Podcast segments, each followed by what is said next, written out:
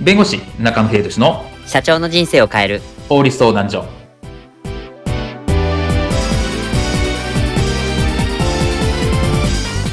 こんにちは弁護士の中野英寿ですこんにちはアシスタントの堀内隆ですこの番組は IT 専門の弁護士中野秀俊がこれはすぐに使える法律主に企業法務の知識を分かりやすくそしてちょっとコミカルにお伝えする番組ですよろしくお願いいたします今回のテーマは転勤命令に従わなければクビ転勤命令の法的効力とはです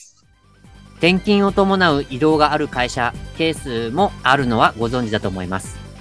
しかしこの転勤命令に背いたら解雇になると言われたら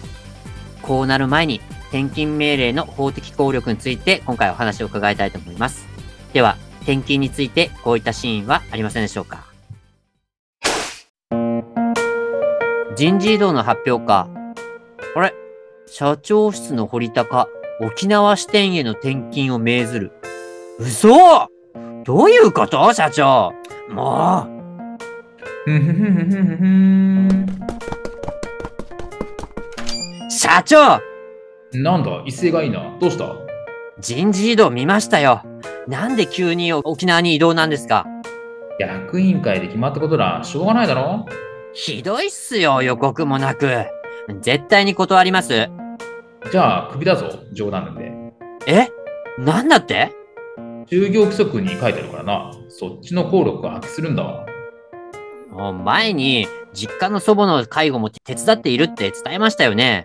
うちは母親も足腰が良くないので。いや同居してないじゃんんですけど同じ市内に住んでます。今の住まいの方がショッピングセンターに近いので買い出しがしやすいんですよ。だけど就業規則は就業規則だ従ってもらうぞ絶対に嫌です。従ってもらう絶対に嫌です。従ってもらうはあはあはあこうなったらしょうがねえ奥の手だ望むところよせーのじゃんけんぽんじゃんけんぽんじゃんけんぽんじゃんけんぽんなんで二人ともパーばっかなんだよ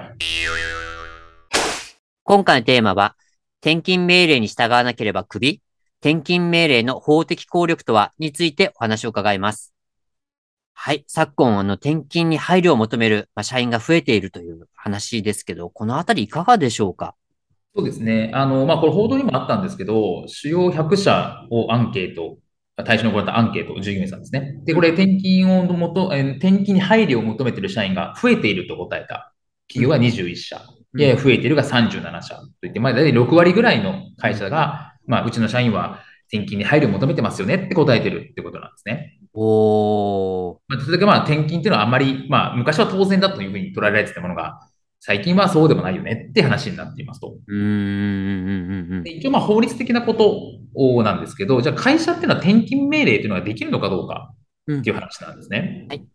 で、原則社員にその転勤命令というのは可能です。おー、はい、はい。で、えっ、と、ただ、例えば就業規則とか雇用契約で転勤がないですよとか、はい勤務地は東京ですよという記載があれば、そういう場合は転勤命令を出すことはできません。あー、なるほど。もうちゃんと勤務地として限定されてるっていう表記があった場合ってことですよね。そうですね。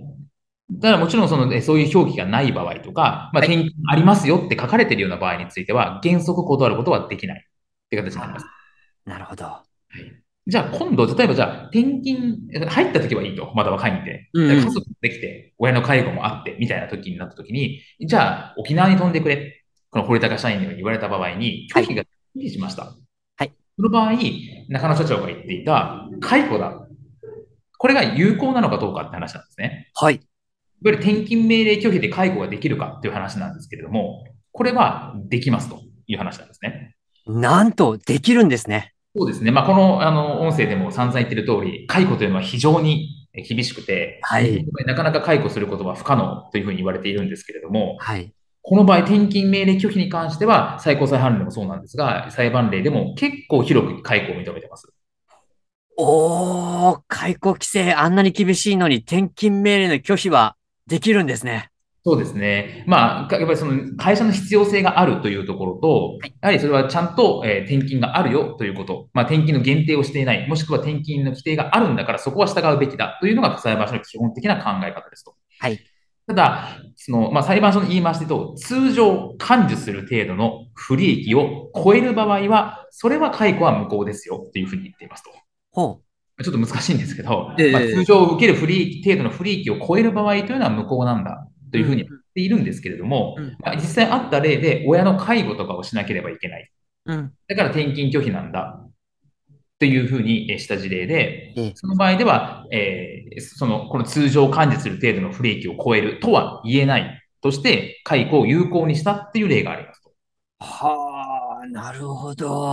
まあ、この例はちょちょっと離れたところ、まあ、通えなくも、自宅から通えなくなくもないっていうところだったので、うんそうう。なんってしまうぐらいの話だったので、じゃあこれが本当に沖縄とかになった場合にどうなのかってことはまた別の問題なんですけれども、はい。割と、えーこのは広くというか、はい。転勤拒否で解雇というものを広く認めているというのが実情かなというふうに思います。そうなんですね。まあ、なので、このあたりですよね。特に、まあ、あの、雇用契約を結ぶときに、もう就労規則っていうのは本当によく確認しておかないと、こういう落とし穴に、まあ、いわゆる従業員の方も落ちるということにななりかねないということですね。そうですね。うん。なので、この子ですね、この転勤があるかないかというところと、それから転勤を、まあ、すできるかできないかというところ。ここは十分に、あの、お互い確認して、まあ、雇用契約をしっかり、えっと、確認して結んでほしいと思います。今回の弁護士中野秀俊の社長の人生を変える法律相談所はお役に立てていただけましたでしょうか企業活動において気がつかないうちに違法になっていることや、ちょっとした法律の知識があれば一気に打開できる、そんな法律のエッセンスをご紹介していきますので、この番組をフォロー、いいねをお願いいたします。よろしくお願いいたします。ではまた次回をお楽しみに。ありがとうございました。ではまた。